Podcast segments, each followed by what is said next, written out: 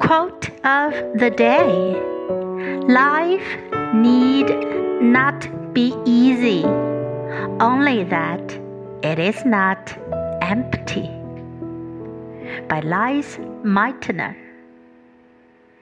Life need not be easy, only that it is not empty.